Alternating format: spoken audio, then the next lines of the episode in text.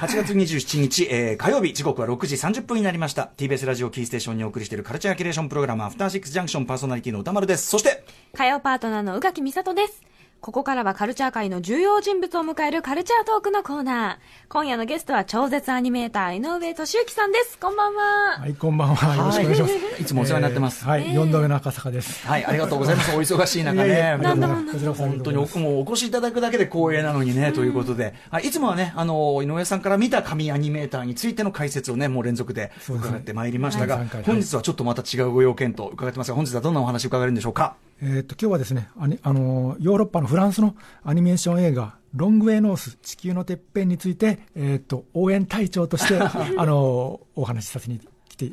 きました。はい、楽しみです。まあ、その辺なぜ応援隊長なのかっていうのは、はい、後のお話で触れられればと思います。よろしくお願いします。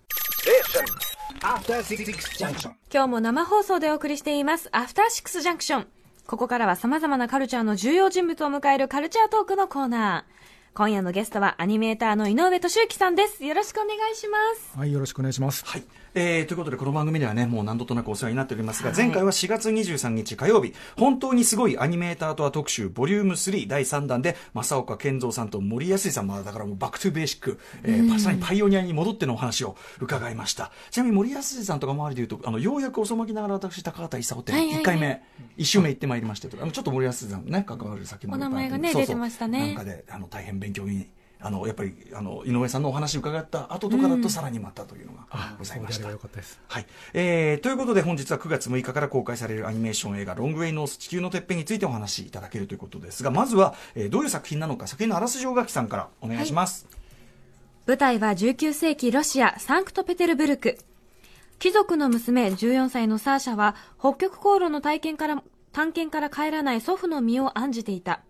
そんな中、サーシャの父は娘が皇帝の葵に気に入られるようにと画策するが、サーシャは自ら祖父を探し、真実を突き止めるため、試練の試練の待ち受ける北極を目指す旅に出ます。はい、ということでこのロングウェイノース、えっと、前にね井上さんもちょろっとねあのお名前出されてましたけども、えー、非常に高く国際的にも評価されている作品。アヌシ国際アニメーション映画祭2015では観客賞。東京アニメアワードフェスティバル、えー、TAF ターフ、えー、2016ではグランプリと、うん、えー、国際的な評価本当にね確立してます。で日本では、えーと、数回しか上映されてなくてなかなかこう見る機会が広く見られる機会なかったんですがようやくちゃんとした形で劇場公開されることになったという、えー、そういうタイミングでの井上さんお越しいただいてます。はい、えー、ということで、あの、井上さんがね、あの、ログエノースというのがあって、ぜひこれは見てほしいっていうのはね、おっしゃってて、はい、あの、ようやく遅まきながら拝見してですね、あの、本当にすごい、めちゃめちゃ面白かったですし、やっぱりその、日本的アニメーションとは全然違う方向性の、まあ、絵柄から、ね、うん、動かし方から何からなんだけど、うん、本当にクライマックス近辺になると、もう本当に手に汗握るっていうか、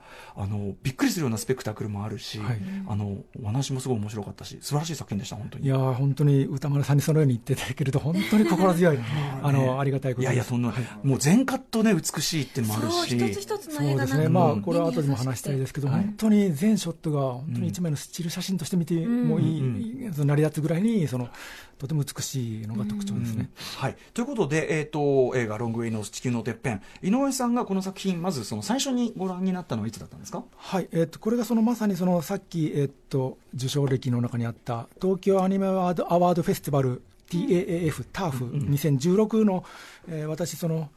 長編コンペティション部門の第一次審査員、はい、第一次審査の委員をお願いされて、はい、それを引き受けて、その時見たのが、最初ですね。はい。いかが、うん、えー、っとですね、まずその、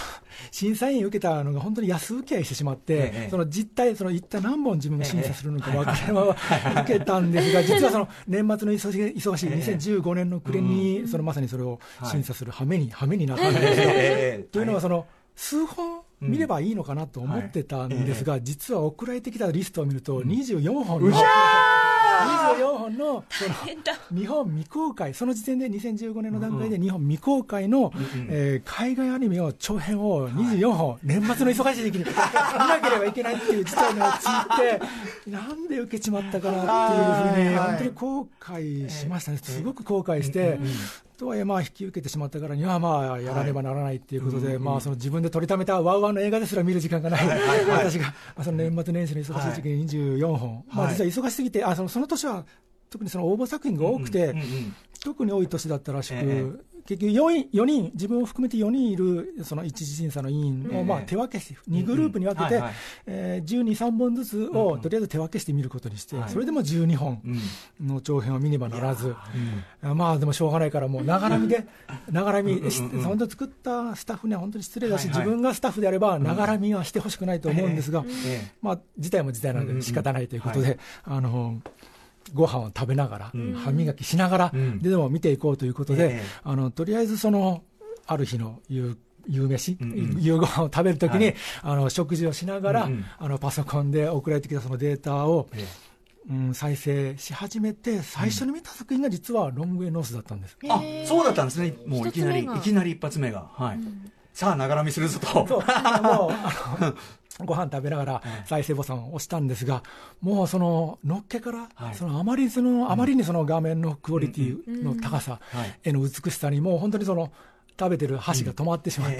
これはちょっとながらみでいいレベルじゃないなっていうふうに思いまして、とりあえずさっさと食事を済まして、あそのあの正座し正座して、気持ちの中で正座して、あの見ねばという気持ちで見始めたのが、そのロングエノースで、本当にその。レベルの高さ、クオリティの高さ、その一次審査の段階では実は翻訳もされておらず、あのあの言語のままで見ないといけない状態だったんですが、その映像だけでも見て、はい、映像だけで見て、その分かる、その内容の素晴らしさっていうのかな、うん、伝わりやすさっていうか、はい、その演出する物語のうまさ、あの語り語り方のうまさっていうことで、まず、打ちのめされたというか、い。や、打ちのめされたっていうのはその、自分が書き手なので、ついその自分とあの、うんうん、海外の海外のっていうかその、ええ、他のスタッフが作ったアニメ作品を見るときはつい力比べをしながら見るのが、はいはい、の常になっていて、うん、自分なら書けるのかっていう問いかけをしながら見るんですが、本当にこの作品は我々では書かれその自分も含めて、日本のスタッフではなかなか作れないその画面のレベル。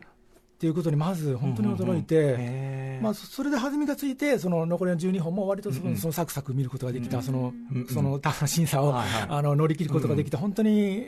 あの機会を与えてくれた、本当に素晴らしい作品、素晴らしい出会いでしたね。井上さんから見てその自分には書けないとまでおっしゃるような、うん、そのえなんとか凄さっていうのはどこにあるんですか、この作品。まずその構図、まあ、その見たあ歌丸さんご覧になったから分かると思いますし、はい、まあ、これから見る方のために説明すると、ええ、実はその画面作りは一見するととてもシンプルで、はい、あの簡単なものに見えると思うんです、うんはい、なんか割とこうベタ塗りっていう本当にベタ塗りですね、うんうん、あのグラデーションなども使わずに、あの色面ごとに本当に塗り絵のように描かれた、うん、非常にねこれちょっと日本のえあの切り絵画家で有名な方で内田正義、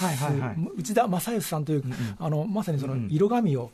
色のついた紙を切り貼りして、ええ、その絵を描く方がいらっしゃるんですが、はい、まさにそのような、はい、あの色紙を裂いて貼って作ったかのような、切り絵風ではありません、えー、確かにね。本当にそういうシンプルな絵作りで、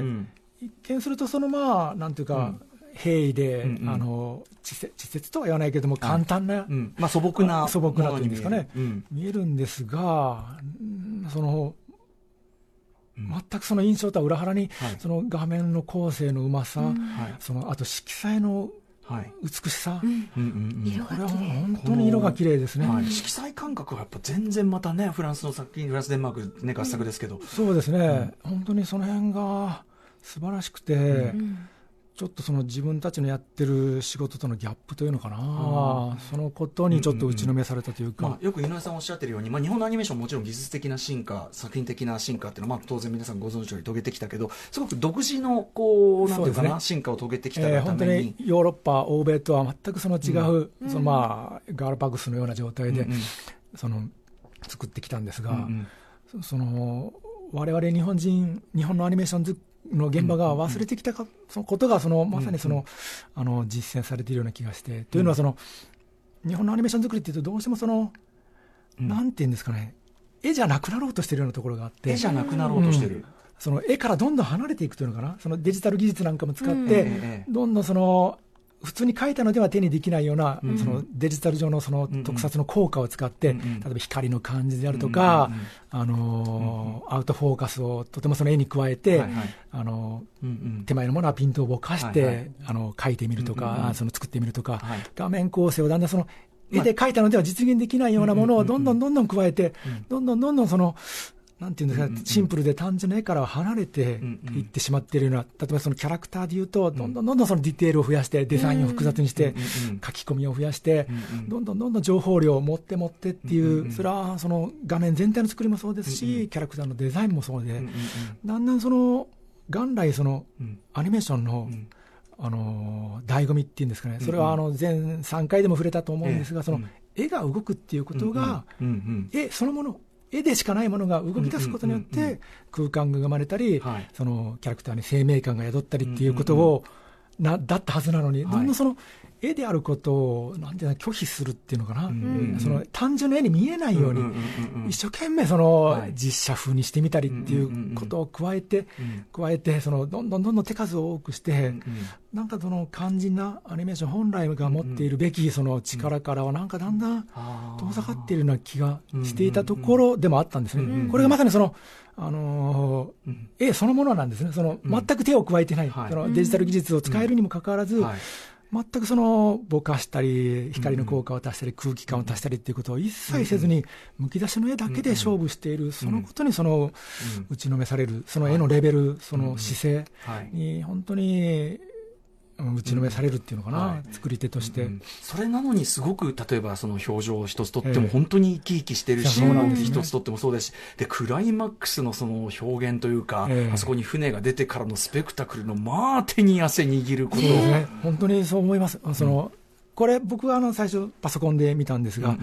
劇場で見たらどうだろうかっていうのは、ちょっと懸念はあったんですね、はいはい、あの大画面で見たら、さすがにこのベタ塗りの画面が大きな画面に展開されると、ちょっと平坦すぎるんじゃないかっていうふうに懸念はあったんですが、実は何度かやっぱり大画面でも見て、あ僕もえっとですね、今日出書きにも日本語版を見て、うんうん、えー、5回見てる、あ 6, 6回目かな、劇場に行けば7回目になるんですが、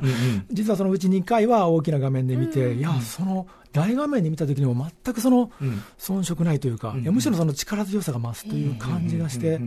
まさにその後半、北極の世界に行ってから、氷だけの世界、うんうん、その絵描きとしては困るんですね、何もないので、そうですよね、そうですよね、一番やりづらい、そういえば、しかもベタなね、そうなんです、水平のしかない、氷しかない世界を描くのに、うん、本当にわれわれであれば困ったと思うんですが、はい、本当に色と、ちょっとその氷の影面とかの、影面とかの、あの構成で、本当に豊かな空間が作られていて。そうですよね。冷静に考えたら、僕はね、本当に単純に観客として、わお、すげえって見てたけど、普通に考えたら、こんな厄介な場面ないですもんね。本当に、本当に絵描きとしては困ると思います。本当に何にもない世界なので、その工夫のしようがないって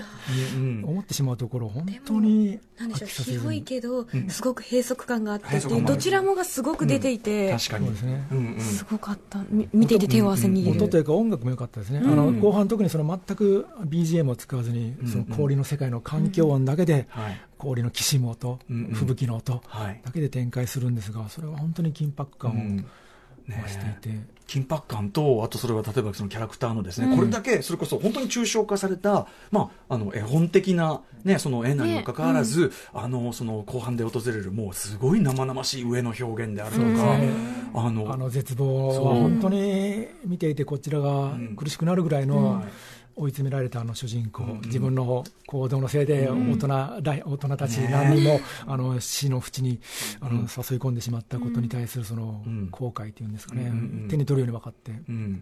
いやだから見事な作品でしたし確かに井上さんの目から見るとよりねだからその多分バロック進化したバロック的に進化したあのその日本のアニメではが忘れてる何かっていうの。だからそ,、れこそ高畑勲店の高畑さんとかがその追求されてきたようなまさにそうですね。なんか部分もちょっと通じるものも感じたんですそのかぐや姫とに通ずるその、えかぐや姫もやっぱその絵であることを、もう一度その原点に立ち返ろうっていうことで、その鉛筆のスケッチのまま動かすみたいなことをやっていて、一見すると本当にただの一枚で見ると、ただの鉛筆のスケッチに簡単に色をつけただけのものが動き出すことによって、その生命感を宿す感じがに通ずる。何かやっぱりその、その近年の日本のアニメーション作りが忘れている大事なことがこの作品には